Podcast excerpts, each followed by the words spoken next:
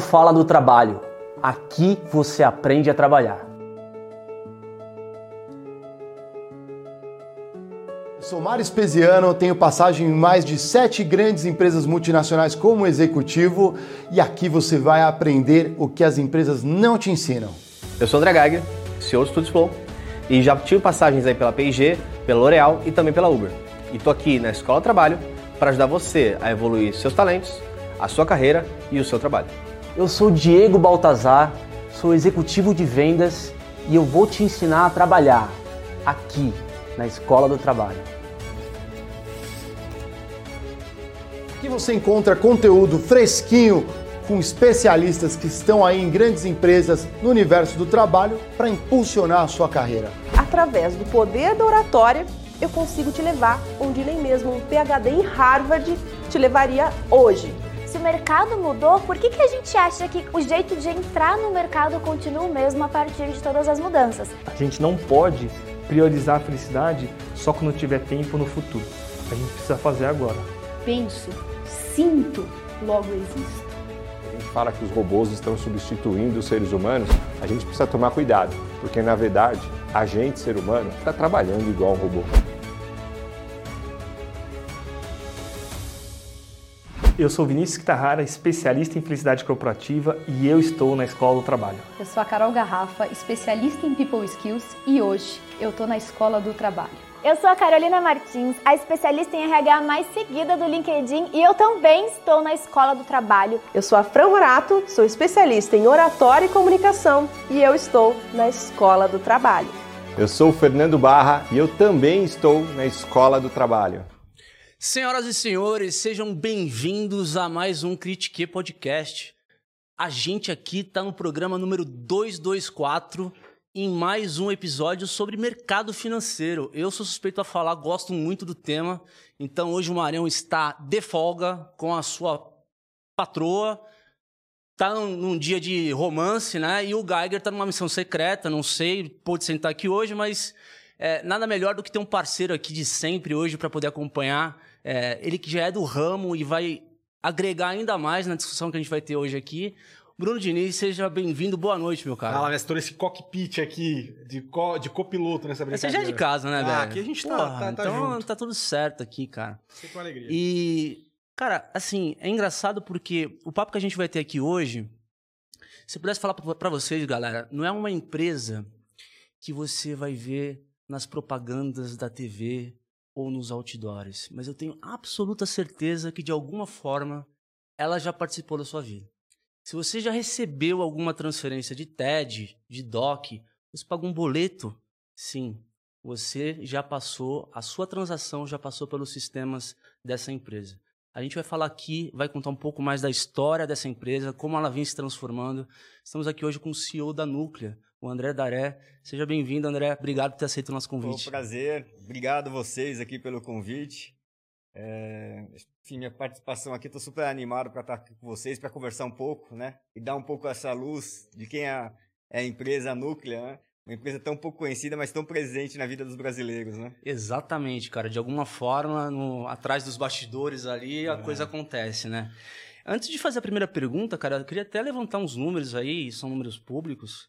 Pra vocês terem uma ideia, galera, a, a Núclea, ela processou em volume de transações 31,3 bilhões de transações, que movimentou mais ou menos 19 trilhões de reais. É isso mesmo? É cara? isso mesmo. Cara, e, e é impressionante porque 19 trilhões de reais, se você pensar, são praticamente dois PIBs do Brasil, né? Então, a relevância hoje da, da, da Núclea, ela é dita em números, né? Então, cara, assim, só pra gente começar esse... Te jogo o gancho para você contar um pouco da história da Núclea. Eu posso falar que você hoje é uma startup? Ou você está pilotando um unicórnio já? Como, é- como é que é isso? É, a empresa, na verdade, ela já tem bastante tempo É. no mercado, né? Ela foi criada em, nos, nos anos 2000 é, com o objetivo de implantar o sistema brasileiro de pagamentos, né? Na Uhum. época era o TED, DOC, é, os bancos se uniram naquela época para fazer uma associação, não era uma, uma empresa com fins lucrativos, era uma associação. E para fazer a conexão entre os bancos, era algo bastante complexo, que se cada banco fosse desenvolver o seu sistema bilateralmente, né? Cada banco se conectando com ao outro. Imagina mais de 500 bancos se conectando ali entre si para poder fazer as transferências bancárias e, e de uma forma online, né? Uhum. É, e aí o- se uniram para desenvolver um sistema central, centralizado, que ele na época a empresa chamava CIP, né? Câmara Interbancária de, de Pagamentos. Então Uhum. formou essa a, a CIP e, e, e com o objetivo de desenvolver um ambiente seguro, padronizado, onde todos os bancos poderiam usar protocolos comuns, né? Passando as transações pela pela CIP e aí você fazer uma transferência de um banco para o outro, sempre passando por, pela, por essa, pela companhia. Uhum. E acho que esse foi. E o DNA da empresa surgiu, surgiu um pouco daí. Uma empresa que tem a vocação de conectar agentes do mercado de uma forma eficiente, né? Com escala. De lá para cá, foram sendo adicionados diversos serviços. Sim. É, A gente até acabou mudando o nome da empresa recentemente para Núclea, né? Foi por isso que eu falei startup, porque é uma empresa nova, mas que já, já chega faturando. Vocês faturaram ano passado 1,3 bi, né, em 2022. É isso. Isso. É isso. Mas não é nova encarnação, é nova roupagem É. aqui para novos tempos, né, André? Então, Não, mas é por isso que. Será que é uma startup do ponto de vista de organização? Você acha que é tudo novo? É, Acho que de uma certa forma, sim. Né? É- É uma empresa sólida, eu diria, né? Aham. É uma empresa que tem um resultado sólido. Ela vem consistentemente crescendo anualmente. A gente tem um, um desafio de crescimento rápido no momento novo que a gente está. A gente quer dobrar a companhia em menos de cinco anos, né? Então, nesse sentido, ela tem uma velocidade de startup, de crescimento.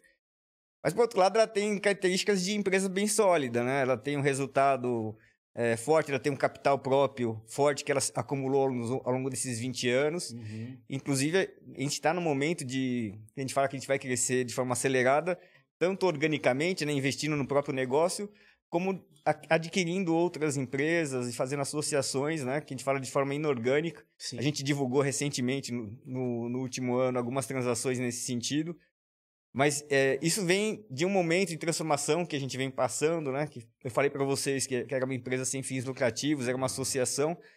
E ela, ao longo do tempo, ela foi criando vários serviços. Então, hoje, você falou do boleto. Hoje, toda a transação de boleto, ela faz esse papel de, de, de, de transferir, né? Um cliente paga um boleto em um banco e vai o recurso para outro banco, para outro cliente, quem repaga, quem recebe. Também a gente faz com cartão de crédito, todas as transações de crédito passam pela núclea. Portabilidade de salário, né, de um banco para o outro, a gente faz. Portabilidade de crédito, convênios também, né? Vocês também. convênios de arrecadação. Uhum. Então, a gente tem é, é, registros de, de recebíveis de cartão, registros de duplicatas mercantis, registros de sessão de crédito, todas as operações de crédito. A gente faz a, infraestrutura do Birô Positivo do Brasil. Então, ao longo do tempo, a gente foi criando, é, im- implementando novos serviços, todos com essa vocação de conexão entre agentes do mercado, né? E fez com que a gente fiz- passasse por um processo no final do ano, no no começo do ano passado, de desmutualização, que é o que? Transformar a empresa sem fins lucrativos para uma empresa SA com fins lucrativos. E aí sim, com o objetivo de expansão rápido, porque a legislação brasileira, né, quando tem uma empresa sem fins lucrativos, ela impede que você eh, desenvolva eh, parcerias ou faça associações com empresas que tenham fins lucrativos. Uhum. Isso, de certa forma, não incentivava, gente, impedia legalmente de a gente fazer associações estratégicas, né? E desenvolver produtos que gerassem resultado e gerassem valor para a sociedade. Então, nos últimos três anos, a gente vinha discutindo na companhia eh, e pesquisando né, no mundo inteiro quais, como companhias parecidas com a nossa é, chave. fa- fazi- o que, que tipo de serviços elas prestavam no, no mundo, né? E a gente viu que poderia ir muito além do que a gente fazia, é, que era vocação transacional. A gente poderia usar essas informações, inclusive que a gente tinha, para transformar em valor para os clientes, né? E para a sociedade. É, e para isso a gente precisaria associar a empresas, precisaria fazer aquisições e legalmente a gente precisaria então fazer uma transformação da companhia para uma empresa com SA, com fins lucrativos, a gente fez isso. Se deu com rebranding ou se deu antes, Antes, mesmo? Quando foi já, antes, já foi, foi, né? antes, a gente fez primeiro, fez primeiro toda essa essa essa parte legal, vamos chamar assim, preparando a empresa para começar a crescer, aí a gente começou a bolar como que seria a nova marca, né? Não poderia, o nome já não fazia mais sentido, porque ela nasceu como câmera interbancária de pagamentos, mas eu diria que hoje ela, eu falei vários serviços aqui que muitos deles não tem nada a ver com pagamentos, né? Exato. Então, a- a- o nome tinha que se, se desconectar desse nome eh, antigo. E, e nessa jornada de a gente avaliar como o, DNA da companhia, a gente pensou muito nessa questão do núcleo, né? Uhum. Ser um núcleo de conexão entre várias en- entidades e agentes do mercado. Por isso que a gente até deu o nome de núclea para a empresa, né? Ah, que legal. que teve com essa vocação de conexão entre, entre agentes do mercado. E com, como a gente processa muitas transações de, diversos, de diversas formas, ah, a gente era nítido que em outros mercados, empresas que têm tanto volume de, de, de dados usem essas informações para gerar serviços e produtos para a sociedade, né? E a gente decidiu também entrar nesse mundo, né? De que a gente fala assim, diria que daqui cinco anos a gente imagina que em torno da metade da receita da companhia vai vir de que a gente fala de monetização de dados. Hoje isso representa menos de 5% da, da receita da companhia. Porque a gente não era, não tinha incentivo para investir no negócio, dado que não podia distribuir lucro, A né? própria estrutura jurídica já era, É já era um fator que impedia. né? E, e assim, é, vendo um pouco do planejamento estratégico da Núclea, se você se propõe a crescer 30% ao ano para dobrar em 2027, é, talvez você precise partir é, de uma diversificação de receitas para poder dar conta desse ritmo de crescimento, né? Qual que é a jornada da Núclea a respeito dessa nova distribuição de, de produtos? Você já tem tudo pronto na, na, na prateleira? Isso está em processo? Como que... Como A, que tá? a gente, é a gente fez um planejamento estratégico, isso. Esse planejamento fez.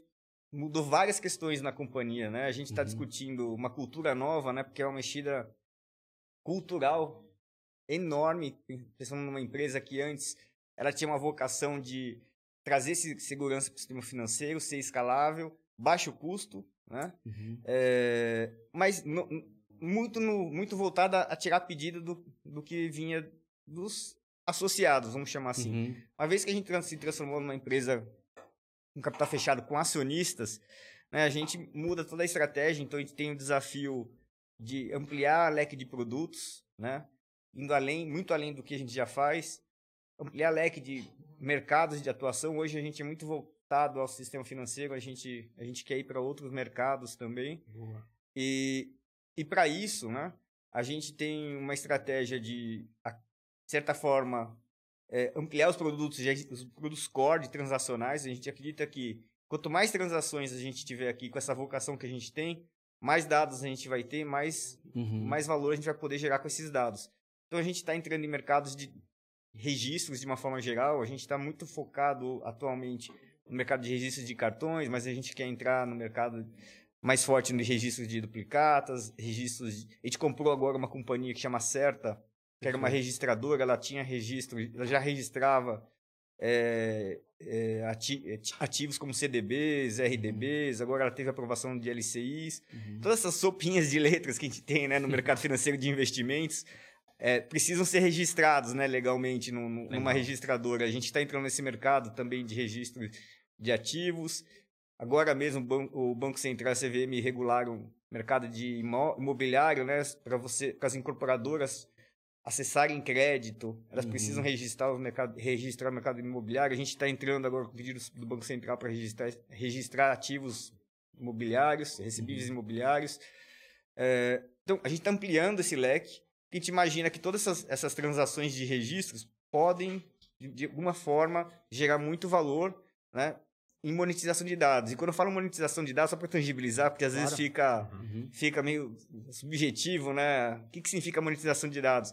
A gente consegue pegar os dados que a Núclea tem, por exemplo, aprimorar é, score de crédito. Né? A gente consegue, porque a gente tem todo o fluxo de pagamento de todos os brasileiros. Pessoal que Comportamento- crédito. tudo ali, né? Comportamento de compra, né? É. Isso. Então, e, enfim, se o cliente pagou um boleto ou não, a gente consegue saber, por exemplo, Uhum. é, no dia, né? Diferente de um biro de crédito que demora às vezes 30 dias para saber se o cliente está inadimplente ou não. Então, tanto dados positivos como atrasos, a gente tem essas informações e a gente consegue gerar isso, é, transformar isso em score medindo a probabilidade, né? Mais pra, mais pra. Medindo a probabilidade de pagamento dos clientes. Isso serve para score de collection. Collection, que é o, são é, políticas de cobrança de operações em atraso, né? Você tem Uhum. também o score para quem é o cliente que tem maior probabilidade de pagar quando ele está em atraso. Isso, isso, isso é muito valioso para os clientes. Para as empresas que têm muito, muitos, no- que operam no varejo, o custo de cobrar operações em atraso é enorme, né? E você saber quem tem mais probabilidade de pagar ou não faz toda a diferença na hora de fazer um investimento numa política de cobrança. A gente consegue fazer a autenticação de clientes, como a gente tem o cadastro de todos os clientes. Então, imagina um cliente, uma empresa que queira faz aquisição de clientes digitais. Normalmente você tem que cadastrar lá no site, né? Uhum. É, o seu endereço, para onde vai a compra, ou mesmo a abertura de uma conta num banco. É, normalmente os fraudadores, eles quando vão fraudar uma transação digital, eles colocam um endereço diferente do que é o do proprietário, justamente para chegar ou, ou a mercadoria no, no- no- na casa do fraudador, não na do, do- da, da pessoa real, Uhum. ou enfim, se passar para uma outra pessoa numa conta bancária. Então a gente consegue, com as informações que a gente sabe, que se o cliente está pagando o boleto naquele endereço há um determinado tempo, a gente sabe quem é o cliente, né? Então a gente Uhum. tem condições de, por exemplo, validar se aqueles dados de que uma empresa está recebendo, se eles têm probabilidade de ser fraude ou não. Então a gente consegue então, atuar no mercado de fraudes, reduzindo fra- fraudes no, no Brasil. Informações de, por exemplo, a gente fala conheça seu cliente, PL, prevenção à lavagem de dinheiro, a gente tem muita informação para atuar nesse sentido. Muito, muitas empresas precisam fazer esse tipo de trabalho na relação com clientes e fornecedores. E eu diria que a, a Núclea também, por processar esse volume gigantesco de transações, ela é uma das empresas que mais investe em cibersegurança do Brasil, né? Então a gente também tem muita oportunidade de, de produtizar esse Vender serviço, esse conhecimento que a gente tem para, para, Uhum. para os, os clientes aqui no E é Brasil. interessante porque é um investimento em cibersegurança no legado que precisa ter, né? Até porque é um sistema robustíssimo, né? Que passa uma grande quantidade de dados, mas também cibersegurança como produto, né? Então vocês vivem bastante esse back-office versus front-office, né? Essa, essa questão de desenvolver produtos utilizando tecnologia, né? É isso. É uma forma de destravar também, né? Assim, você ter todo esse potencial. E é interessante, assim, porque se você pega a, a- a empresa, né? A Núclea é uma empresa de um pilar de infraestrutura financeira do, do país, né? Então, assim, já tem por si só aí, é, com esse processo de modernização, é, muita coisa já passa ali. Então, muitos byproducts, né? Vários outros produtos derivados, elas certa- certamente acontecem.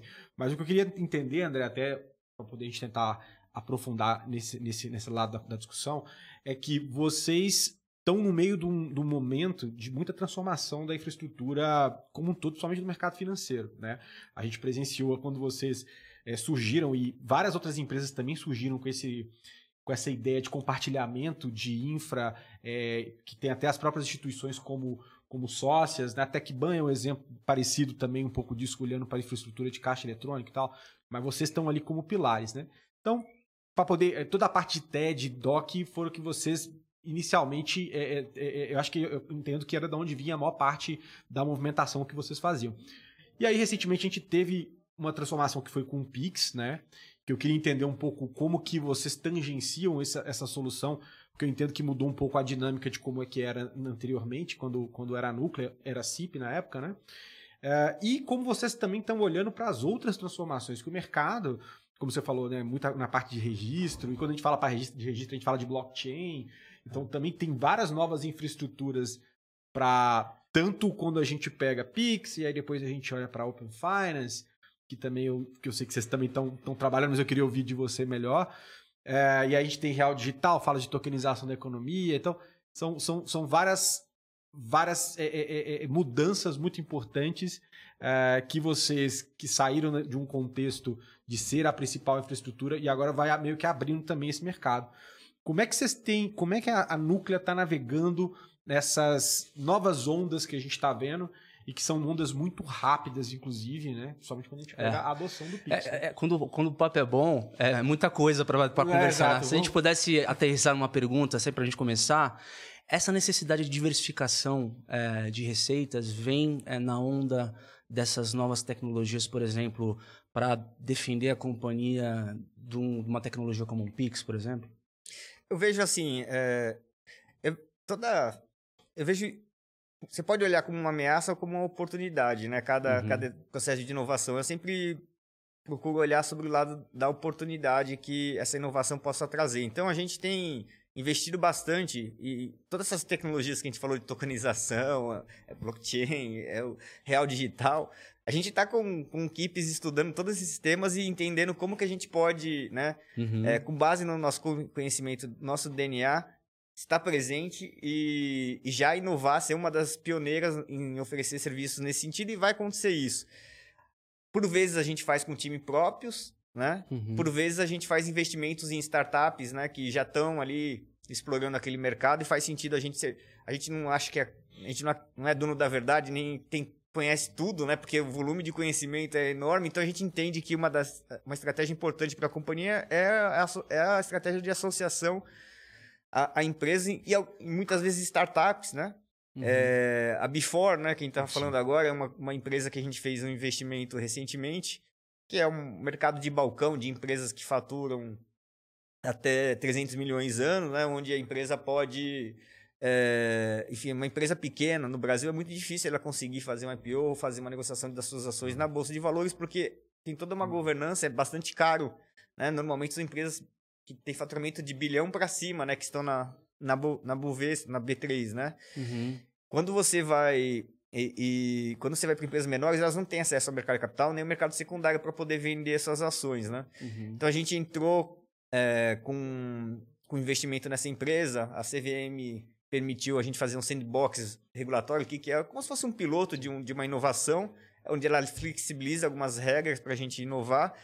E a gente já está usando, por exemplo, a tokenização de, né, das ações, usando tecnologia de blockchain, Legal. justamente para baratear ah, Todo o processo o- ali, né? todo o processo. Isso começa a viabilizar, por exemplo, empresas menores a ter acesso, a mercado, acesso ao mercado de capitais. Então, esse é só um exemplo, mas assim, a gente está usando esse exemplo concreto para aprender a tecnologia, né? testar a tecnologia e poder aplicar em, em outros negócios. Quando a gente estava falando de Pix, o Pix, de fato, ele, ele afetou algumas transações que a gente vê, vamos chamar assim, antigas, né? Que estavam... O, o DOC é um processo... É um processo, ainda ele não morreu ainda, né? Ele existe. Mas é um processo que está bastante antigo, de certa forma, uma transação que demora mais de um dia. Bem pra- legado, é bem no legado, assim, da infraestrutura. então né? esse foi o pri- primeiro a sofrer, né? É. Pelo, pelo, houve um, tá, mais de 80% do- de, de queda nas transações de DOC.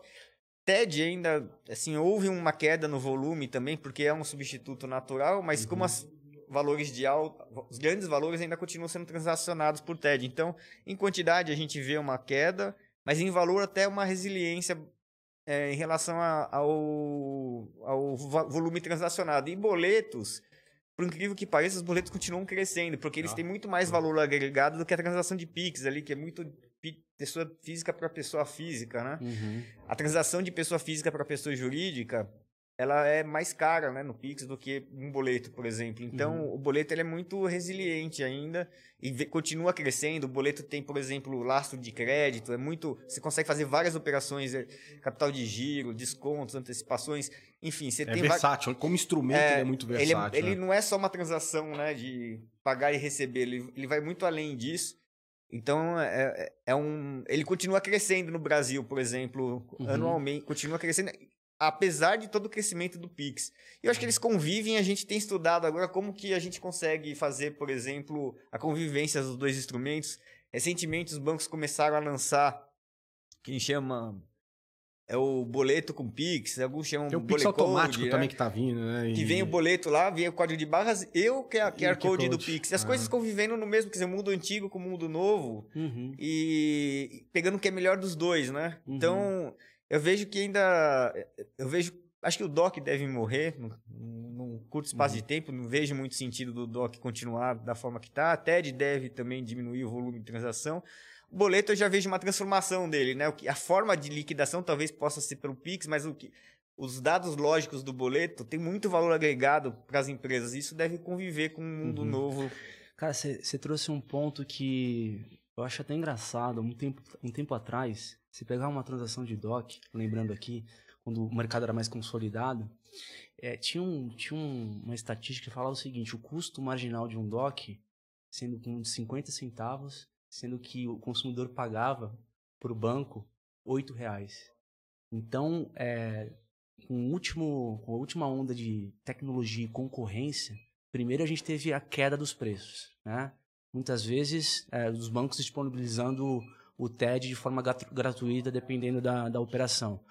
E a gente vê é, agora um movimento de, de composição de novas tecnologias, né? com um mercado muito mais competitivo, condições é, importantes para entrar novos agentes, como as fintechs, etc., né, Bruno? Sim, sim. E, e, e, no final do dia a gente acabou vendo essa, essa abertura de mercado muito forte, a concorrência também levando a, a, a isso, né? Eu acho que o custo também para muita operação pequena, o Pix ele ajudou a destravar isso, porque era uhum. proibitivo uhum. em alguns casos, quando a gente olhava é, uma operação de TED, por exemplo, você ia fazer, dependendo do custo que a instituição colocava, era proibitivo. E, e é realmente esse ponto que eu, eu tinha até é, já visto essa estatística, né? tanto que é, a TED, ainda para quando você está falando de montantes maiores, quando a gente está falando de entre empresas, ainda acontece de uma forma muito, muito forte.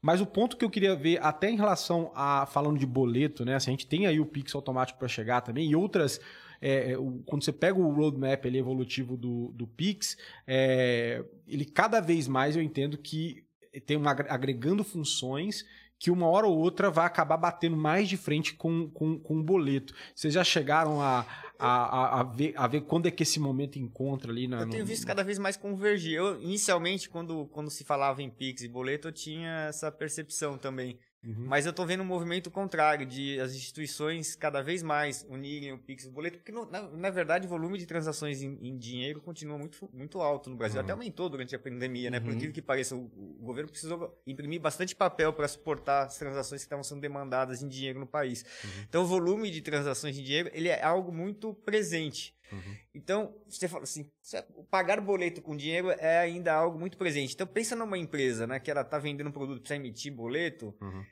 ela não pode restringir os seus clientes, assim, eu só vou vender se o cara for pagar com piso, só pagar com cartão de crédito.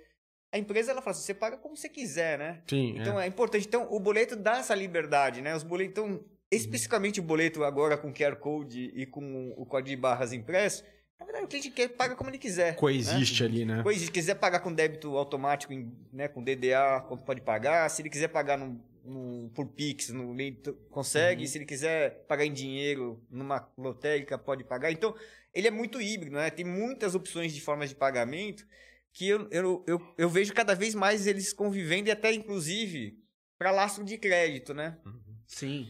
E, e, e, assim, é, tá dando para ver também que essa massa de dados dos boletos que estão dentro do, do, do, sistema da CIP acaba sendo uma temperatura da situação macroeconômica do país, né? Porque se você tem um, um ambiente macroeconômico com juro alto, inflação alta, é, eu posso correlacionar de que vai haver talvez menos, menos disposição da economia de registrar e pagar boleto. É. Tô certo ou não? Está certo. Se estou num, num, num cenário assim, você vê, a gente tem hoje condições de saber como está a economia de cada micro-região, de cada CEP, né? Ah, a gente tem o faturamento de 100% de cartão de crédito, TED, DOC e boletos do Brasil por CEP, né? Uhum. É, e isso é algo que a gente tem discutido internamente. A gente quer devolver essas informações de forma organizada para a sociedade, para que as empresas tenham condições de fazer planejamento estratégico, entender como está cada mercado, aquele bairro, né? Onde faz sentido Uh, por exemplo, alguém abrir um negócio, a gente consegue saber por ramo de atividade uhum. qual, como está o faturamento em todos os bairros, cidades. Isso são informações vali valiosíssimas, a né? Era pra... dos dados hoje, né? Com tudo então, que a gente vê. Isso é, é muito é, interessante, é muito interessante. Isso a gente nem lançou, é algo que a gente está discutindo como desenvolver e, e, e, sabe que a demanda é enorme por, por isso. E assim, essa jornada de dados que a gente está entrando, é uma jornada a partir de janeiro que a gente começou a, discutir, a, produtizar os dados nossos. Então, uhum. tem uma avenida enorme para a gente desenvolver. A gente, eu acredito muito que a gente vai apoiar o país tanto na redução de inadimplência, com informações que só estavam ali enfim, e e não estavam sendo usadas né, com esses objetivos. Reduzir fraude, acho que fazer planejamento comercial estratégico para as empresas. Tem, tem muita oportunidade para a gente agregar valor para a sociedade. Uhum. A, a então, a gente pode falar que ela, durante muito tempo, foi uma empresa de, de pagamentos, né, infraestrutura de pagamentos, e ela vai, ela vai se tornando uma infraestrutura de dados, então, no final do dia também. Com certeza. Né? Com Porque certeza. uma vez que você transforma aquilo em produto, uma empresa pode consumir com uma API provavelmente ali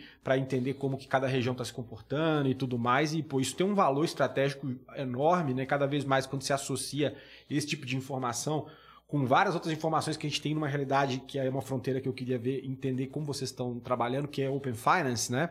É, porque eu vejo que é, é, é, alguns players né, eu acabei de citar o caso da TechBan também, que é uma, uma empresa que tem um DNA parecido, de certa forma, é, que também enveredou por um caminho de prestar serviços é, do, dentro do mercado de Open Finance, né, a, a, a, possibilitar com que outras empresas entrem nesse, nesse jogo.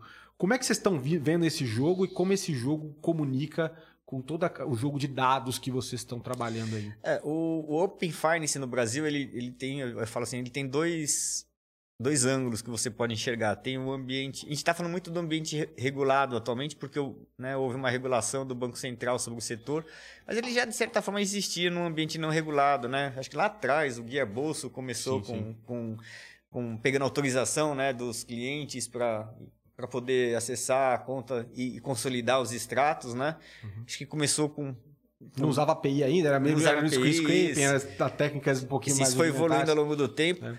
E a gente, a gente entende que esses dois mercados vão, vão continuar existindo e, vão, e devem ter convergência ao longo do tempo. Então, a gente. E nesse sentido, a gente fez até dois investimentos, né? Nesse sentido. Um, a gente, a, a gente fez uma parceria com a Banfico. A Banfico é uma empresa ah, de infraestrutura de Open Finance lá da Inglaterra, né? uhum. né? Foi o país que primeiro se desenvolveu nesse setor. E, e com essa parceria a gente trouxe a, tropicalizou a solução da Inglaterra para cá. E vários bancos já estão usando. A empresa é Banfico. Banfico, é. Legal.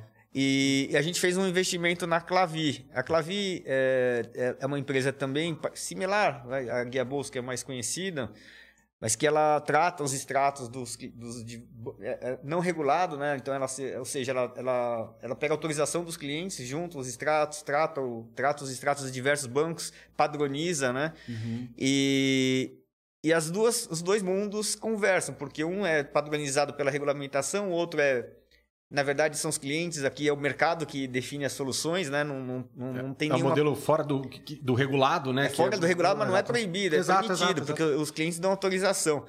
E, e aí, com esses dados, acho que a grande beleza do Open Finance é que você é, vai...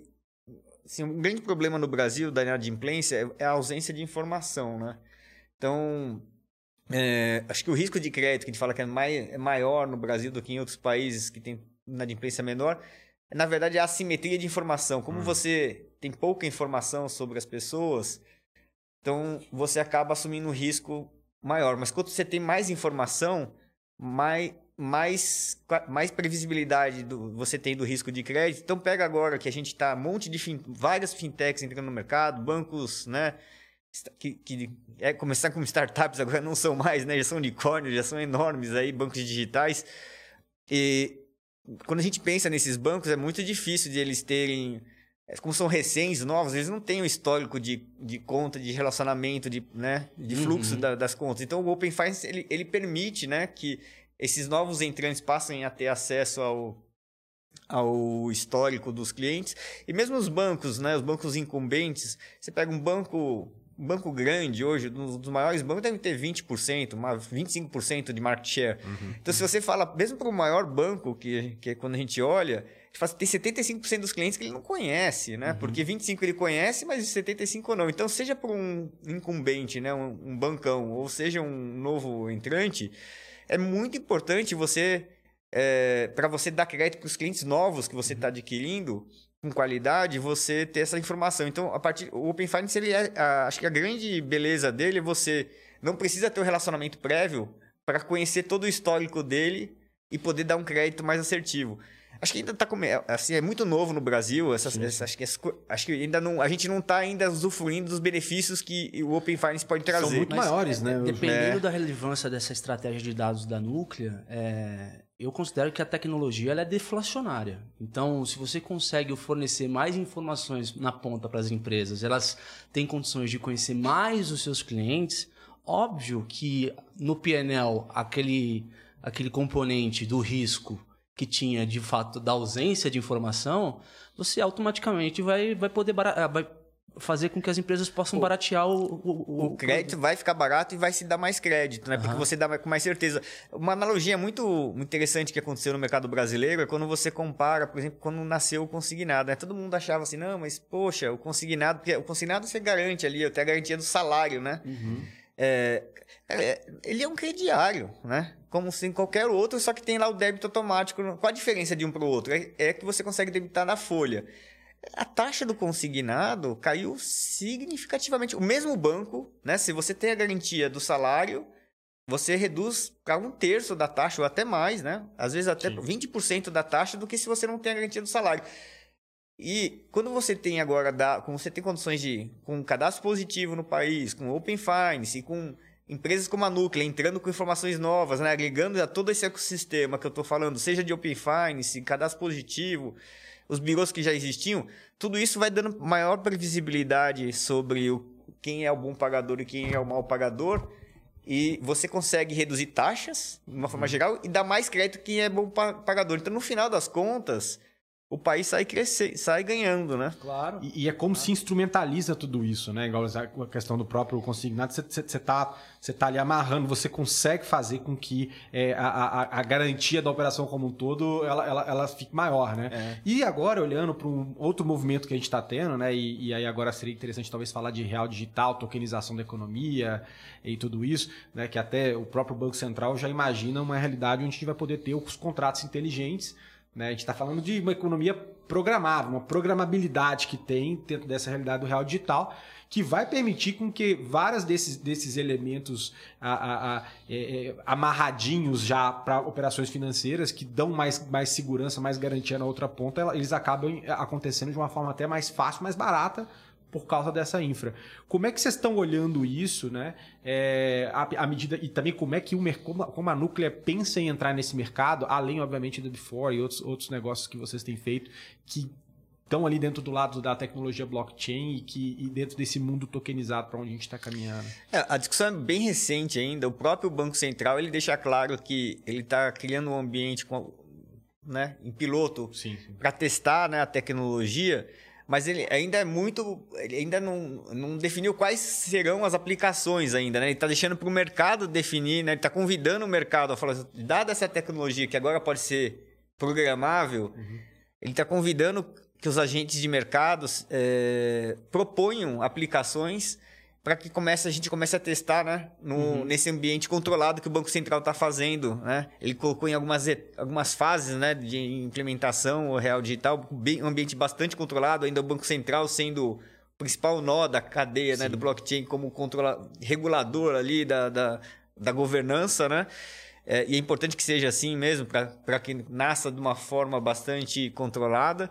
É, mas é, é, é, assim, diria assim que as inovações ainda vão, vão E a- surgir. E a gente nem consegue quantificar. Um exemplo maior claro que eu, que mais claro que eu deixo, assim, é, a gente está vendo o real digital sendo desenvolvido, tá, ainda teve os, os projetos que rolaram no Lift e tal, inclusive tem um bem interessante, o Santander apresentou um caso onde você faz uma operação com real digital e ao mesmo tempo, por exemplo, uma, uma venda de um carro.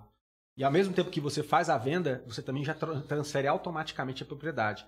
Então, olha o impacto disso também no mercado de registros e tudo mais. Né? Como é que.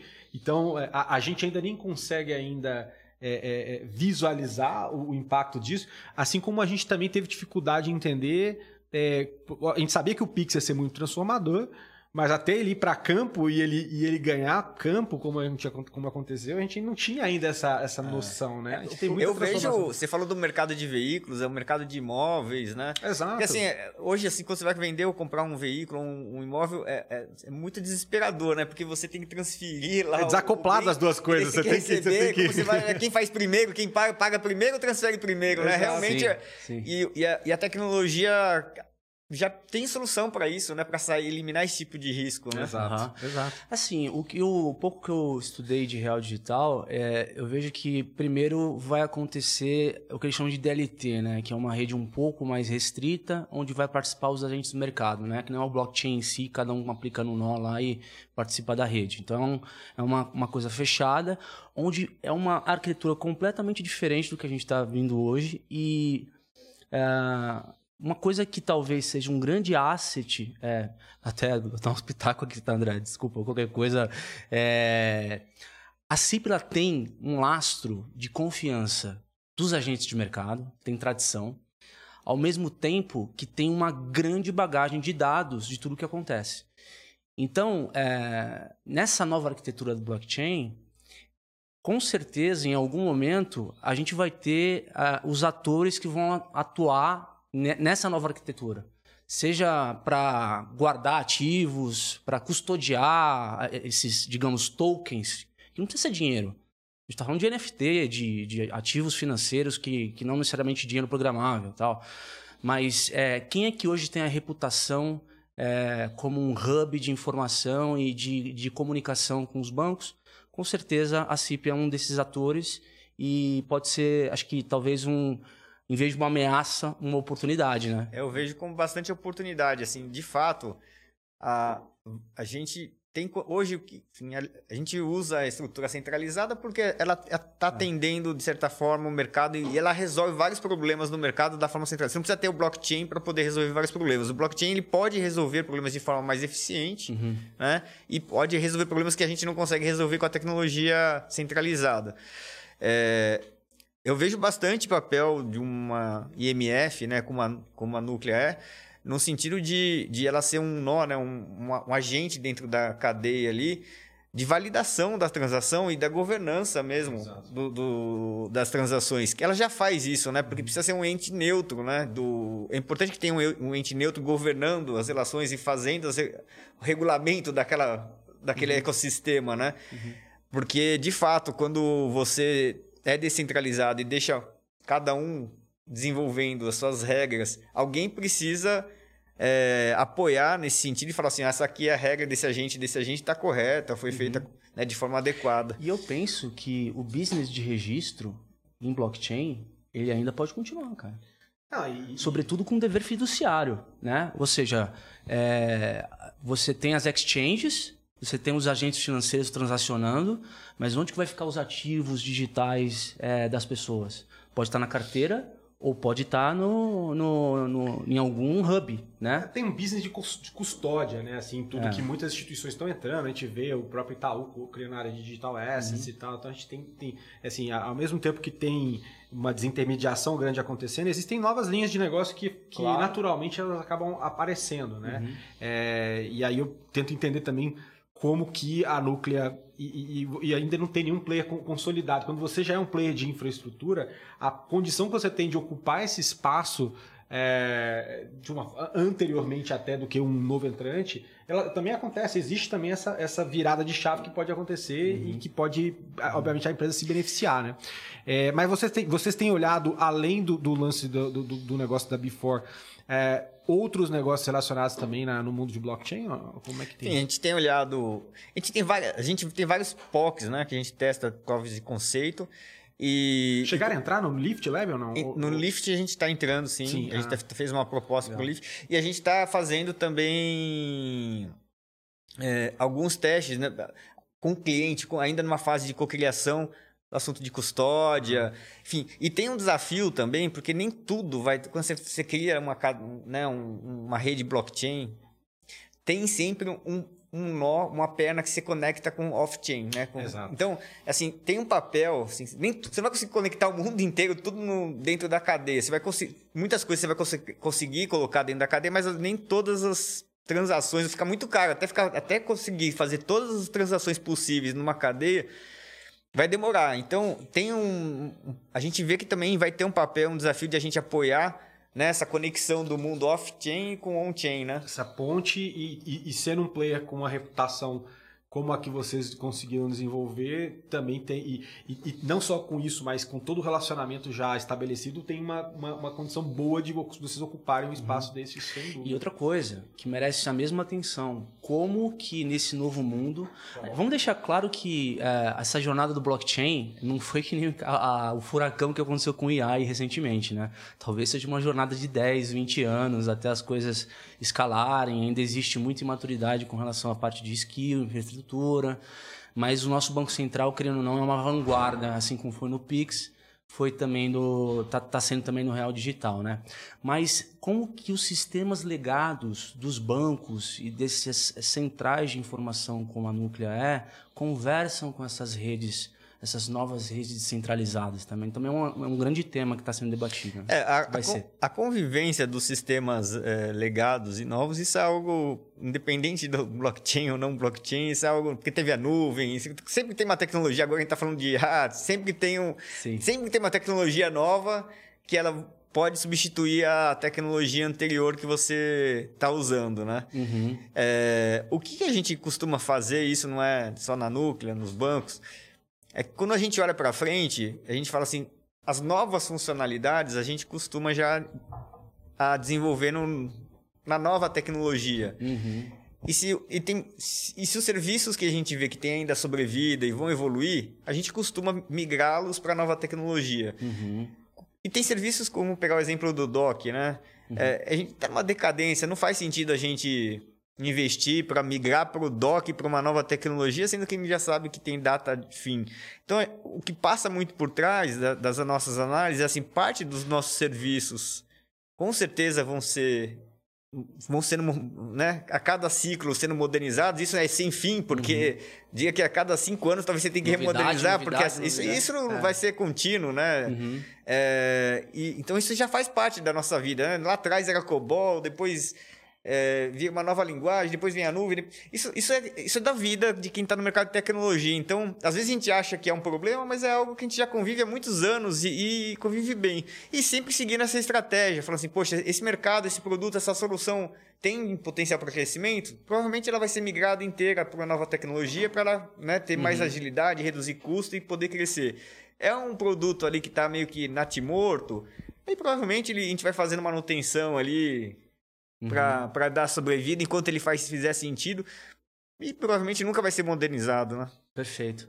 E, assim, pegando um pouco agora da tua trajetória, você é um cara que teve 25 anos de Itaú, é, ligado a produto. Você também trabalhou com, a- com essa parte de habilitação de contas digitais, né? Você tem uma grande experiência nisso. Como você- e agora você é CEO desde janeiro de, de 23, né? Como é que foi, é, é, com, esse, com esse background, com essa tua trajetória, com produto dentro de banco, como é que foi sentar na cadeira de presidente e lidar com esse novo, digamos, essa nova missão com novos produtos? É, o que você sentiu do ponto de vista cultural e, de produto mesmo? É, enfim, eu, acho que ao longo do tempo fui sendo preparado para né, pra uma Uhum. posição como eu tô. Acho que eu, fui muito privilegiado no, na, na experiência que eu tive no Itaú por ter passado por muitas áreas do banco, né? Uhum. Eu, eu- várias, eu entrei como estagiário lá no, no Itaú e fiz carreira até virar diretor, né? Uhum. E, e ne- nessa jornada, eu passei por todas as áreas de produto pessoa jurídica, todas as áreas de produtos pessoa física, passei pelas áreas de crédito, cobrança, passei pela área de planejamento estratégico, um bom tempo em área de planejamento estratégico. Tudo isso, quando você está numa área de produtos no banco, você acaba tendo né, uma visão do PNL, né, todo do, do produto. E você tem que entender de tudo, de regulamentação, de contabilidade, de resultado, enfim, user experience dos clientes, tecnologia, né? Planejamento estratégico, você tem que entender do futuro e do presente, né? O que se faz no curto prazo, no médio e no longo prazo, crédito no banco, a gestão de riscos, né?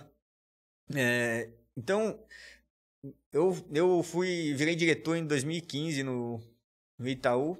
Fiquei ali de 2015 a 2027, até dezembro de 2027, 2022, como diretor. E quando eu, eu, eu fui promovido a diretor, o banco, ele sempre, né, ele elege para as empresas que ele faz investimento e tem participação, um executivo para ser membro do conselho quando ele tem cadeira no conselho. E no caso, como eu estava ali na, na área de produtos pessoa jurídica, fazendo boleto, fazendo TED Doc, assim, eram muitos produtos que cartão recebíveis de cartão, eram muitos produtos que faziam que, que tinham correlação com a minha atividade no Itaú. Então eu, fui escolhido para o conselho da Núclea, né? Tá bom. Então isso, Isso, já em 22 ainda. que isso você- lá em 2015. Ah, em 15 você já tava... Já Quando eu assumi a cadeira de diretor, daí a cadeira tem a, a cadeira do, do banco que tem mais correlação com a empresa que é investida, Ah. costuma ser o diretor que é o conselheiro, né? Na, o conselheiro na, na companhia. Então, pela cadeira que eu tava como diretor, eu fui ali indicado para o conselho da da, Da CIP, Núclea, né? da CIP na época, agora a Núclea, né? E aí nos últimos quatro anos da Núclea, eu fiquei mais ativo, né? Isso até dois anos como vice-presidente do conselho, os últimos dois anos como presidente do conselho de administração e conduzi todo essa, esse planejamento estratégico ali junto com o conselho, eu liderei esse processo até que culminou na desmutualização, a troca de marca, né? E o fato, acho que, de, de ter ficado bastante tempo no conselho, eu acabei, né, de certa forma, construindo uma relação de, de confiança. Apesar de ser do Itaú, né, e os bancos concorrentes ali serem sócios, é, assim, sempre pensei muito em prol da companhia núclea, né? Nunca fui de defender o, o interesse isolado do Itaú, mas sempre pensando é, no que era melhor para a empresa. E você ganha a confiança das, das pessoas né, nesse, nessa jornada. Então, quando a gente claramente estava se encerrando um ciclo né, na Núclea, onde ela deixava de teve um grande sucesso como associação e agora estava entrando numa jornada de empresa é, com fins lucrativos, então tinha uma mudança cultural importante, né? Com dois, diga assim, dois pilares muito importantes que a gente queria colocar. Um é de eficiência, resultado, né? Crescer, gerar valor para a sociedade e ser remunerado por isso. E outra satisfação de clientes, né? encantar clientes. Em vez de a gente tinha muito o DNA de tirar pedido dos associados, agora fala assim, "Ah, a gente tem que criar novos serviços, né? Criar mercados e não ficar só tirando pedidos. Óbvio que tirar pedidos continua, porque os nossos clientes continuam pedindo né, Uhum. serviços para a gente, mas deixou de ser suficiente isso para o nosso crescimento. Então, isso é algo que no planejamento estratégico a gente vinha discutindo muito. Tinha relação de confiança ali no conselho.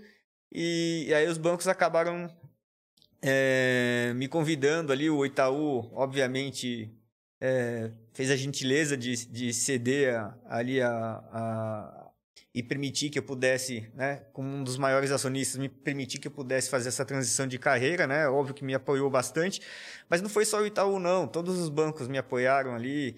Enfim, conversei com, com CEOs dos bancos, onde conversei um pouco sobre o que eu achava que tinha que ser o futuro da companhia. Eles me colocaram também o que, que eles entendiam, quais eram os desafios que a gente tinha. E isso convergiu muito com Uhum. né, a forma que os bancos olhavam para frente ali, a núcleo, o que eu acreditava de ser. É, teve uma convergência muito grande, né? E eu, daí me convidaram, falaram assim, já que você fez o planejamento estratégico ali com o conselho, vai lá executar agora, né? Então, E, e é interessante o que você falou, até essa virada de chave, e, e eu, e eu queria só entender se ela aconteceu nesse período mesmo de 2015, né? De sair de uma. É, sou uma infraestrutura, tô aqui, eu, eu tiro o pedido e agora eu tenho que mudar algo que, que meu DNA não, não tem esse DNA de ir a mercado e ter que fazer um trabalho de, de encantamento de cliente, inclusive, que você colocou aí. Mar né? aberto, né? É, você vai para o mar aberto. Como é, como, é que, como é que vocês saíram? Isso aconteceu a partir de 2015, essa ampliação de portfólio? Foi algo mais recente? E, e- e como é que vocês enxergaram aí esse mar? Porque aí você sai de uma situação onde você é um player que é uma infraestrutura dominante de mercado, né? Como você falou, tira pedido e tal, e tem. E, e- e- enfim, tem uma, uma condição muito confortável para ter que ir para mercado, é, ter que bater aí competir, né? competir com a galera pra, pra, em vários outros produtos e soluções novas, às vezes entrando junto com outro. Open Finance foi novo para todo mundo, vocês entraram. Mas assim, como é que, como é que tem sido essa, essa É. aventura aí? Enfim, eu, minha história foi no Itaú e, e- vocês acompanham as transformações do sistema financeiro, né? O quanto que os, vamos chamar os incumbentes estão sendo, né? Atacados. Tentar a disrupção do mercado, né? E, Enfim, o Itaú ele tem sido muito bem sucedido nessa jornada, né? Dos últimos anos. Os outros bancos também têm, mas o Itaú também. Acho que, enfim, eu aprendi muito com o Itaú nesse sentido, em estar num ambiente muito competitivo e ter resiliência, né? De resultado, de aumentar a base de clientes, de satisfação. Eu acho que a centralidade no, no- no cliente, nas decisões, é fundamental para uma empresa sobreviver de uma forma perene ao longo do tempo, né? Num ambiente competitivo. Não basta só resultado, é importante você gerar valor para o cliente de fato e encantar o cliente.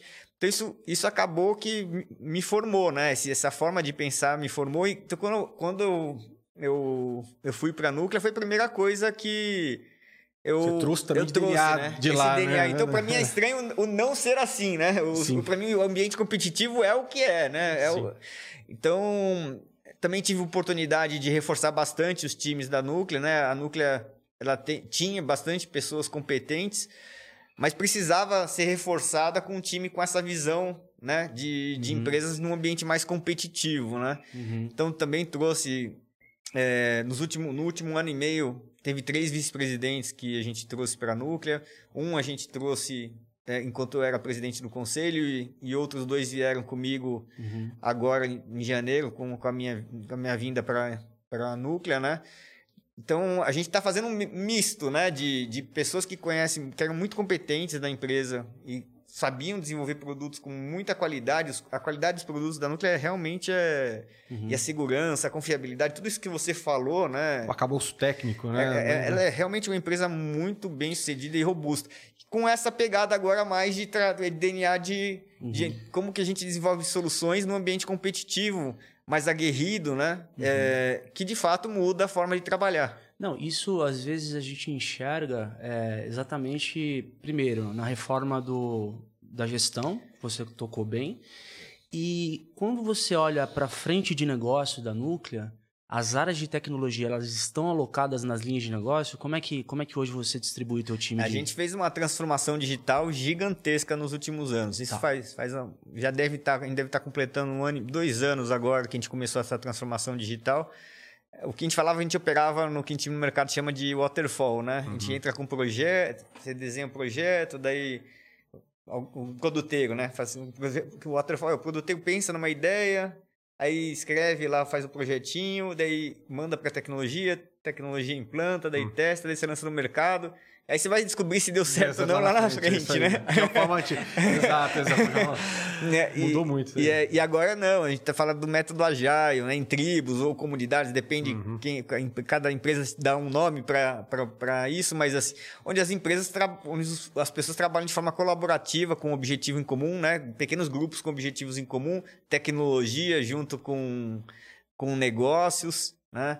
Com especialistas de jurídico, compliance e outros dados e, e etc. no- todo, multidisciplinar, de fato, trabalhando, a gente já está assim há um tempo. Então a gente tem lá unidades de negócio que quase praticamente são independentes para desenvolver seus negócios com autonomia, de uma forma rápida. Tem lá unidade de registro, unidade de pagamentos, unidade de dados e assim por diante. E isso é uma mudança gigante. Isso tem dado muita velocidade no processo de tomada de decisão e entrega de, de valor. Al- Um produto que demorava antes para nascer ali num ciclo de, às vezes, de um ano, a gente já tem reduzido bastante para ciclos menores de três meses, enfim, e acho que ainda tem um espaço. A gente não, não chegou ainda no ponto de, de eficiência que a gente acredita que pode chegar com o novo modelo. É uma transformação cultural e que não é do dia para a noite que, que se que eu muda, queria né? perguntar, nessa jornada de, de portfólio novo da Núclea, não está ainda do jeito que você quer. Você está na jornada de construir um portfólio para no final do dia você. É isso.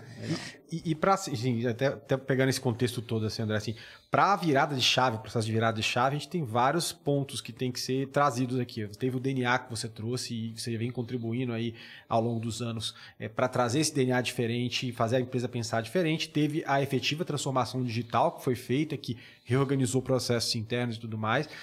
Mas a gente também tem os aceleradores de- desse processo. Então, assim, é, as coisas estão mudando, a empresa nasceu de uma forma, ela está se transformando. Mas a gente tem, por exemplo, mecanismos como o braço de Corporate Venture Capital, ou seja, a empresa começar a pegar dinheiro, o seu próprio dinheiro e investir, né, que é o processo que vocês estão fazendo, né, realizar M&As e tudo mais. Como é que essa frente ela vem a complementar e tentar encurtar a distância? Porque uma coisa é até você chegar no ótimo do desenvolvimento de produto, você vai, tá, tem, tem, um, tem um caminho longo a percorrer.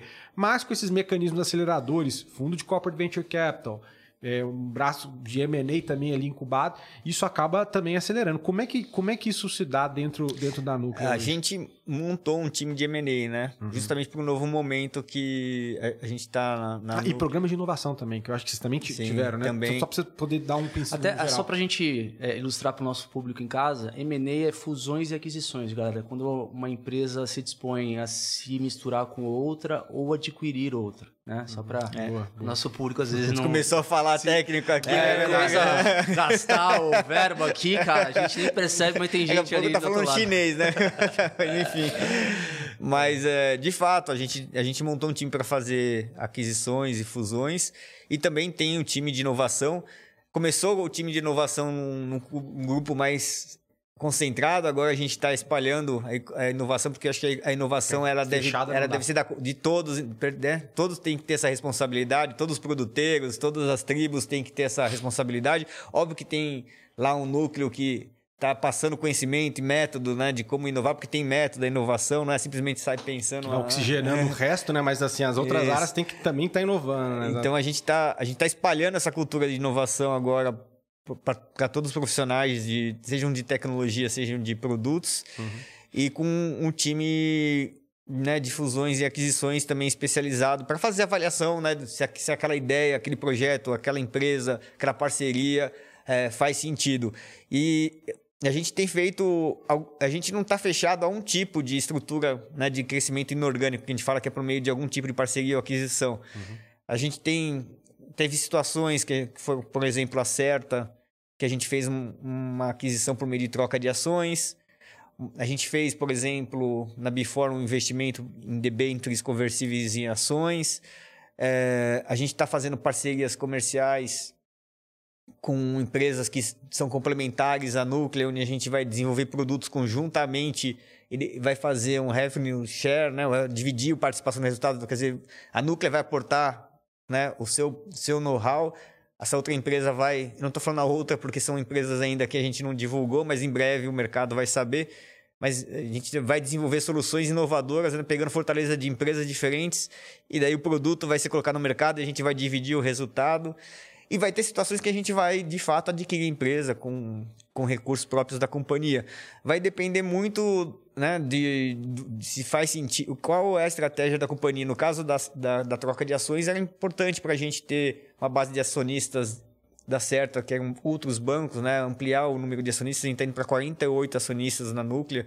Todos os bancos, a gente diria assim que grande maior, a maior parte do sistema financeiro né, em, em, rele- em ativos está é, hoje é acionista da Núclea. Isso é importante para a gente, porque, de certa forma, são conselheiros também. Eles estão acompanhando o que acontece no mercado, né? E trazem para vocês E trazem também, muita- O mercado de registro aí, hoje ainda é, tem o maior share na mão da B3, né? Depende. O registro de cartões a gente é líder, tem mais de 80%. Depende do registro de CDBs e a B3. De- cada tipo de registro tem um player que acaba sendo mais relevante, né? Entendi. Mas esse, mas esse lance das parcerias acho que é poderosíssimo, que assim, acho que a audiência já deve ter entendido que ah, o, o- o- o que vocês têm de inteligência de dados na mão e que muito tempo não foi utilizado é gigante. E se você pluga um parceiro para ajudar vocês a. É como se tivesse uma mina de ouro, né? Para ajudar a minerar esses, esses dados, essas informações, isso aqui tem um poder muito forte, né? É, e eu vi que vocês fizeram uma parceria recente com a, com a, com a Clear Sale, né? É, Sales. E, e- e como é que funcionou mais ou menos essa, essa parceria? Parceria com outros, com, a partir do momento que vocês puderam fazer parcerias, como se deram essas parcerias?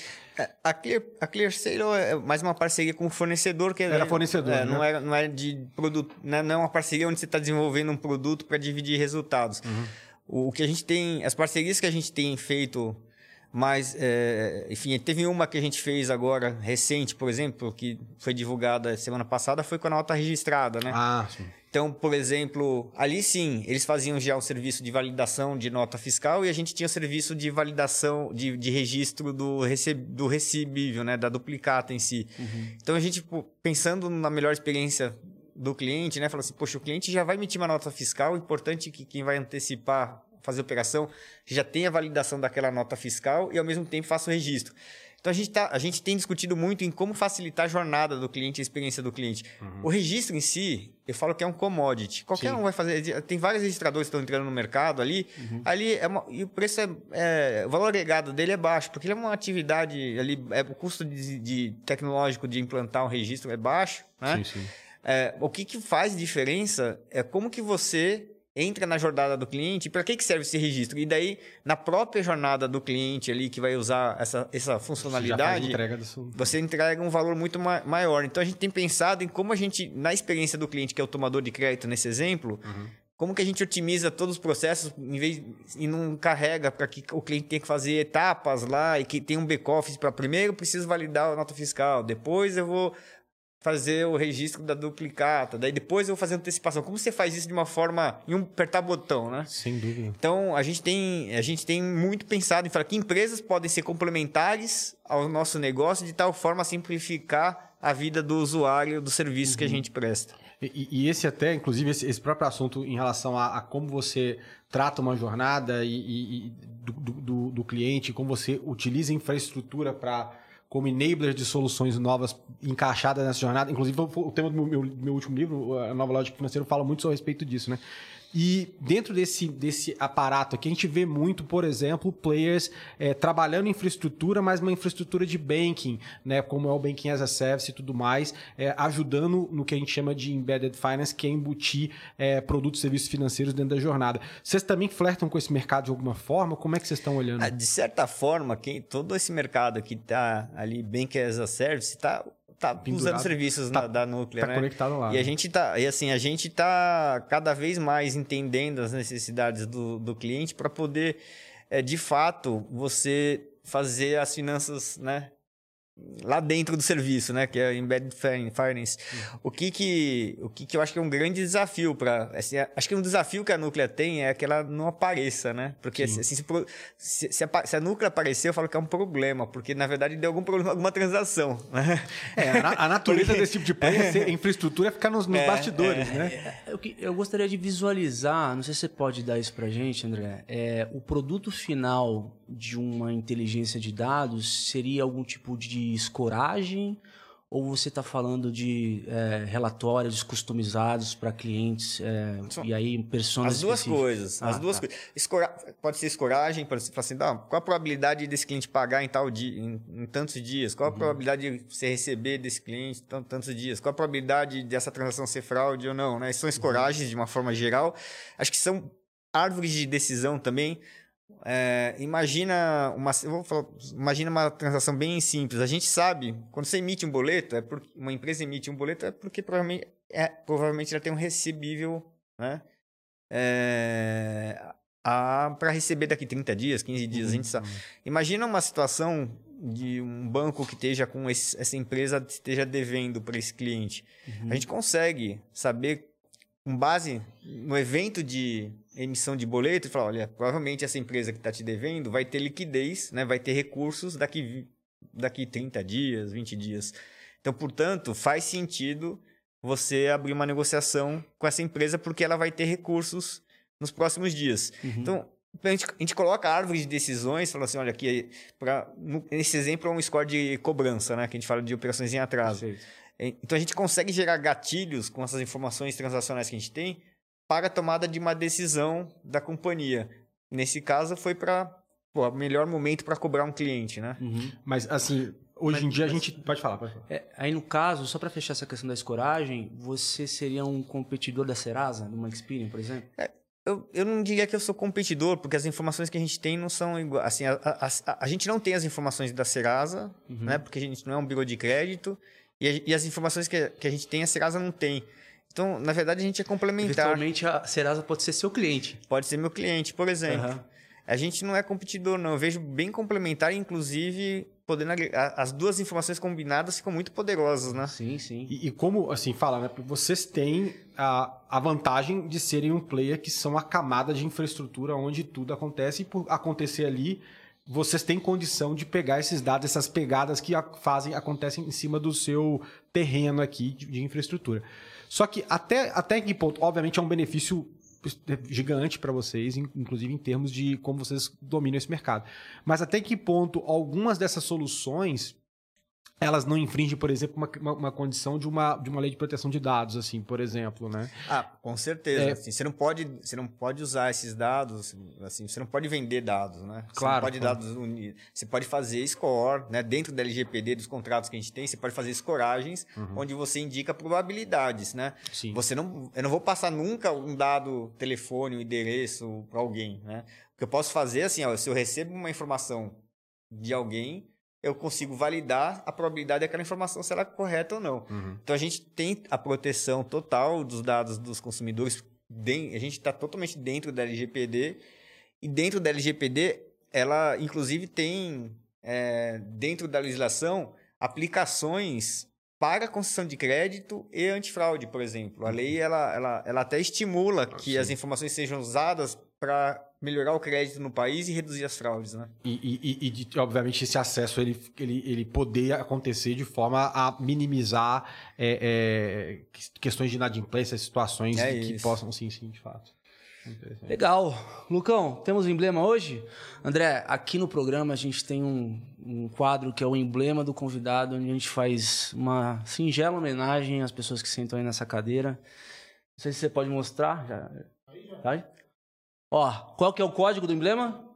Economia digital. Economia digital, você acessa critiquepodcast.com.br.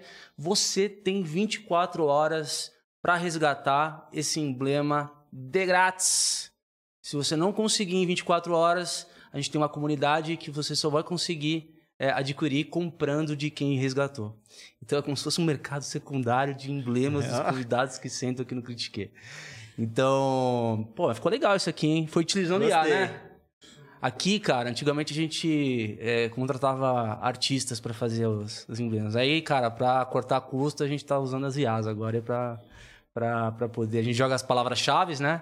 É E incrível o que a IA faz, né? É, cara, tipo num mid journey da vida. Aí já cospe uma imagem já. Muito legal. Seja, Muito, muito legal. Legal, legal. É, André, a gente está indo para a parte final do, do podcast. Eu vou agora é, me residir a falar um pouco de você como, como executivo. Assim, você, é, qual que é a tua missão do ponto de vista é, cultural, né, de uma empresa que tem uma bagagem enorme é, como uma associação e de repente nos últimos dois anos ou é, mais intensivamente agora nesse ano se torna uma empresa de fato com uma, um plano agressivo de crescimento e geração de valor para a sociedade. O que, o que você entende que é mais importante na cultura organizacional da Núcleo? Se fosse falar uma palavra, só ia falar cliente, tá? É, assim, e aí acho que isso define bastante, assim, eu, eu escutei uma vez de um executivo é, que o tamanho da empresa, o tamanho de uma empresa vai ser o tamanho dos que os clientes quiserem, né? Porque se o cliente desejar o seu serviço, ele vai consumir. Se não desejar, você não existe, né? Então, é, partindo desse pressuposto que eu acredito bastante, né, e com- a- trouxe para mim, né, foi quem escutei a primeira vez falar sobre isso foi o Roberto Setúbal, Uhum. é, eu falei, faz todo sentido isso, é, essa frase. E eu trouxe isso para mim e levo para mim desde que eu escutei pela primeira vez, na época no Itaú, agora na Núclea, né? É, e para isso, né, você, quando eu vejo os desafios culturais, sim, eu vejo a Núclea com produtos excelentes, excepcionais, mas que quando eu tenho, eu tenho conversado com os clientes, né, assim que eu cheguei, eu tenho, diariamente eu tenho conversado, escutado os clientes, entendido as necessidades, gosto dessa, de ter essa conversa, eu vejo que um dos principais desafios nossos é a questão da proximidade, entender, fazer um papel atendimento consultivo, né? A Núclea, até o ano passado, não tinha uma área comercial, por exemplo, para poder contar os produtos que tinha. Porque, na verdade, muitos eram regulatórios, né? E aí as empresas eram obrigadas a cumprir a lei, muitas vezes tinham que até eh, descobrir quem era a Núclea para poder se aderir à lei, para ficar compliance com a lei, né? Uhum. E então, de certa forma, não precisava tanto de uma área comercial. Agora, quando a gente vai para um, produtos que, que são escolhidos, né? Que não são obrigados a ser contratados na Núclea, sim, e sim precisam ser comprados, né? E, e tem vários vendedores de outras empresas com produtos competindo. Aí você precisa ter uma área comercial muito capacitada, especializada, que faça um atendimento consu- consultivo, que traga as necessidades do cliente para nós, que a gente tenha capacidade de adaptar nossos produtos, customizar. Imagina que a Núclea, o DNA dela era sempre fazer um protocolo padrão, e não importa o porte da empresa, todo mundo tinha que aderir àquele protocolo, né? E muitas vezes as necessidades dos clientes são diferentes. Um, cliente, cliente de grande porte tem uma capacidade de, de, de investimento em tecnologia e, e se conexão com, conosco.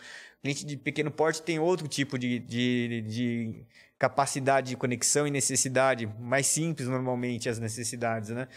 Então a gente está tá desenvolvendo dois mercados agora. A gente segmentou a Núclea em a gente fala clientes de grande porte e demais clientes, justamente porque as soluções são muito diferentes. Então a gente está numa jornada de customização do serviço para os clientes E isso vai fazer uma diferença enorme para a gente ganhar escala. Ou seja, você precisa conhecer o negócio do teu cliente para você saber oferecer o produto, né? É. Para poder saber encontrar dentro da mina de ouro que eles têm o que pode ser entregue. Exatamente. E eu acho que é aí que fecha aquele ponto do tamanho, do, do, a empresa do tamanho que o cliente é. quiser. Você né? não fica preocupado com escala, não? Enfim, você sabe que assim, a gente tem muita escala já, né? Hum. Mas uh, os nossos clientes são grandes, né? São grandes clientes. Você vai pegar assim, um banco médio é um cliente grande, né? Que a gente hum. fala os grandes, tem, tem grandes bancos, uma fintech e tal. São empresas hum. grandes, não são empresas que faturam normalmente acima de 100 milhões ano, né? Ah, então, por exemplo, varejista você não, não é o teu foco agora. É, é mais empresas médias e grandes. A, a, maior parte dos clientes da Núclea hoje são empresas grandes. A gente uhum. até está com a ambição de, de, de, desenvolver serviços de dados que sejam para o grande, para o varejo. Uhum. Mas hoje, ela, assim, os principais clientes são grandes, são, são instituições que, são todas as fintechs do Brasil, bancos médios. Uhum. Esse é o nosso core. Tem ali 600 clientes ativos, bancos que, que, que são instituições que têm, um, têm já uma estrutura de tecnologia. E, e para a gente descer a base da pirâmide, vamos dizer assim, a gente vai ter que simplificar bastante os produtos, porque a, gente é. Nossa, nossa, no Core até então eram empresas maiores, né? Contratos grandes com clientes. E agora, com a nossa capacidade de customização e a tecnologia está muito mais barata hoje para a gente. Assim, acho que se eu fosse ter essa conversa há 5, talvez 10 anos atrás, ia dar desespero. Falar, como que eu vou customizar com a tecnologia que eu tinha à disposição naquele momento? Mas a tecnologia que eu, com as APIs, né, com os microserviços a, a, tecnologia, a nuvem, né, que é muito escalar, você, você, não precisa ter mais um data center próprio, que a gente já chegou, né, uhum. a, a, ter todo um data center próprio. Agora é tudo muito mais, você, você paga pelo que você consome, né, de, uhum. de data center na nuvem. Então tudo isso reduziu muito o custo.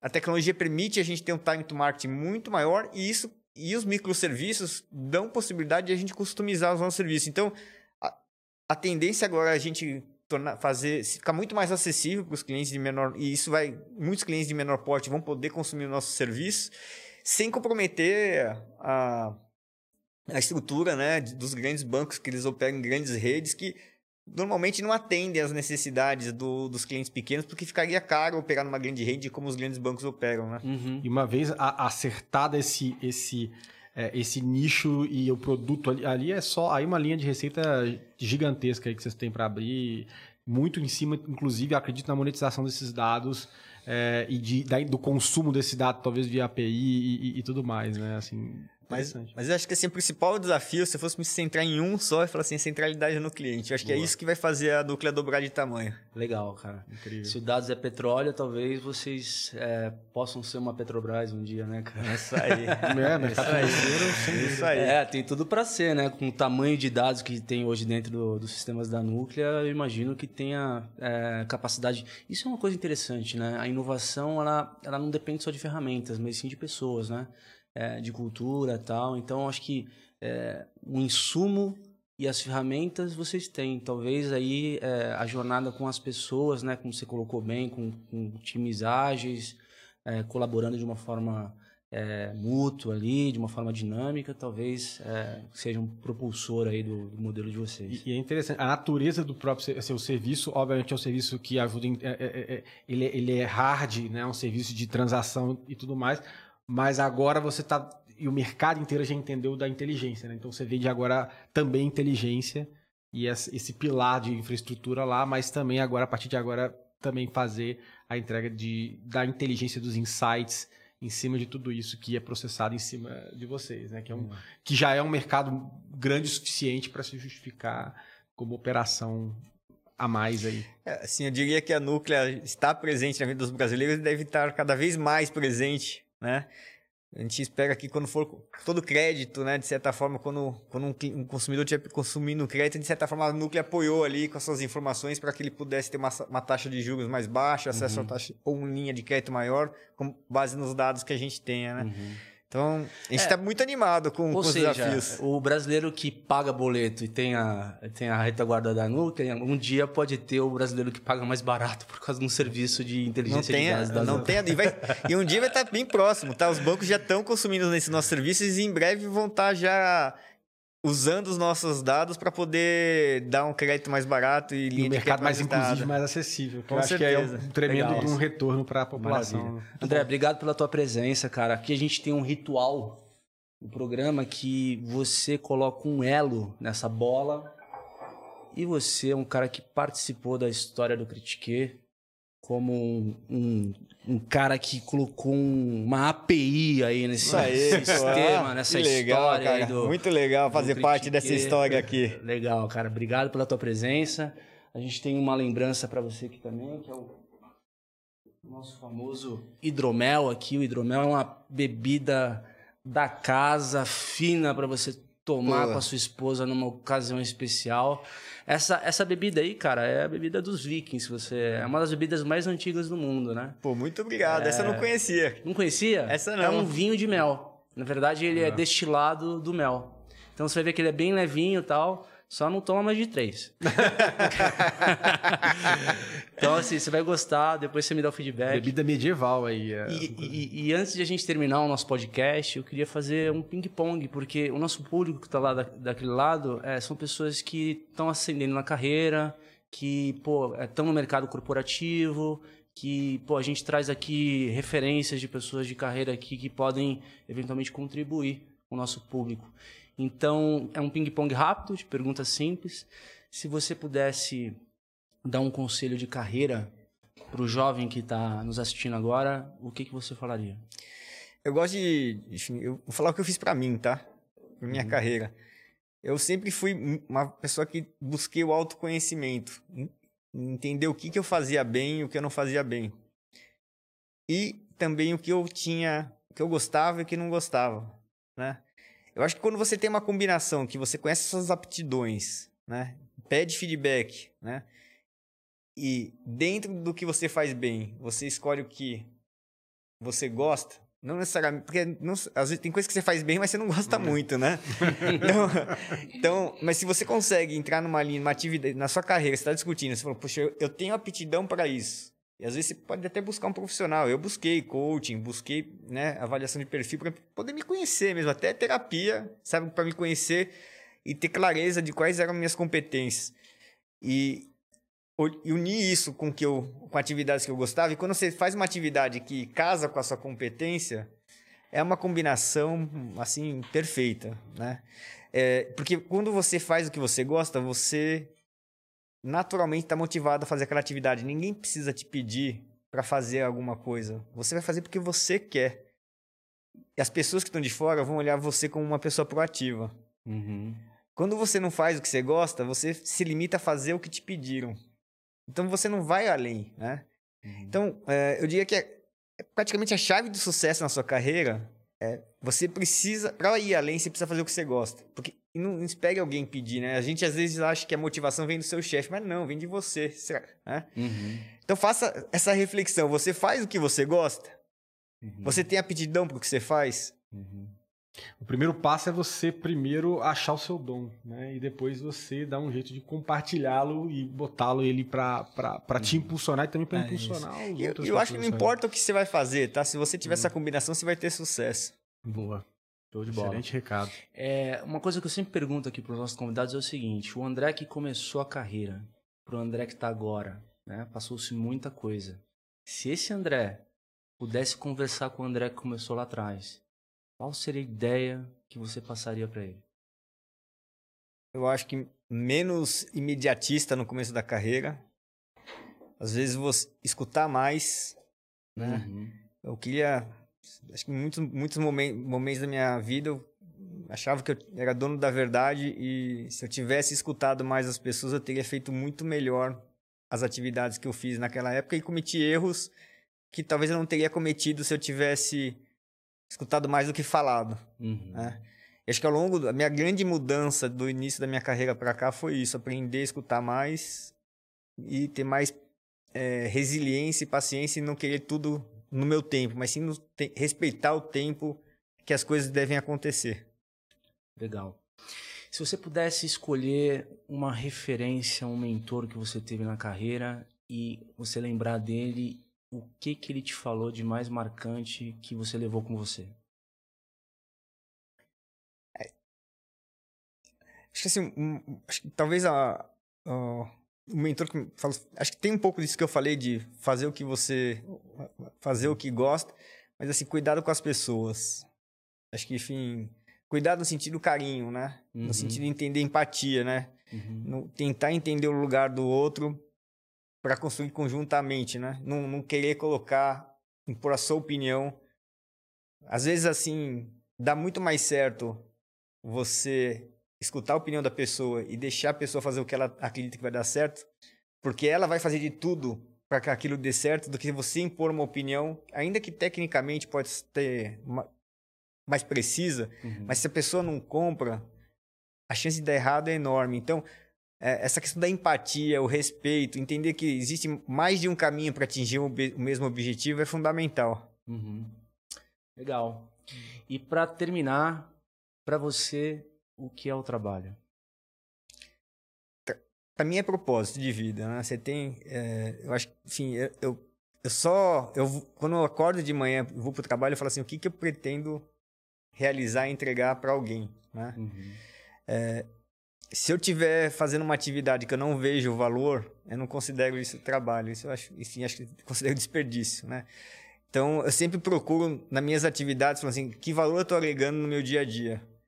A gente pode fazer, às vezes a gente encara como trabalho, às vezes me enca- encara até como diversão, porque como eu, tenho, eu gosto do que eu faço, é, é, às vezes eu tenho até certa dificuldade de, de diferenciar o que é trabalho e o que é prazer, porque justamente eu, me- meu projeto de vida é fazer o que eu gosto, né? Uhum. Mas pressupõe sempre qual é o objetivo do que eu estou fazendo e o que, que eu vou gerar de valor naquele, naquela atividade que eu estou fazendo. Isso para mim é o trabalho.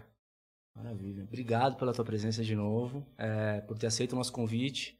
Acho que contar um pouco da história da Núcleo aqui, uma empresa que está se transformando, né? Que pretende aí reinventar, já está se reinventando, né? Então acho que é, acho que esse programa tem esse propósito de levar o conteúdo de tecnologia do mundo corporativo. Então o propósito aqui não é tecnicamente saber é, da estratégia da Núclea ou o que, que vocês vão fazer daqui a dois anos.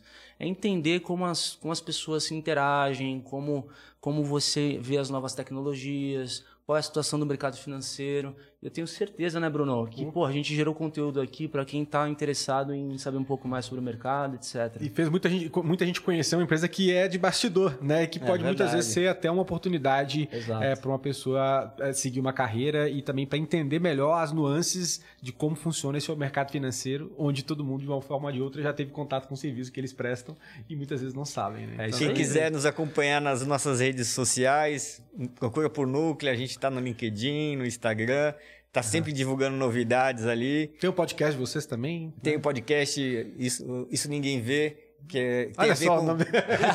tem que a ver com É, a isso é um gente, trocadilho, né? isso, é, isso- isso ninguém Que vê, justamente tem a ver com...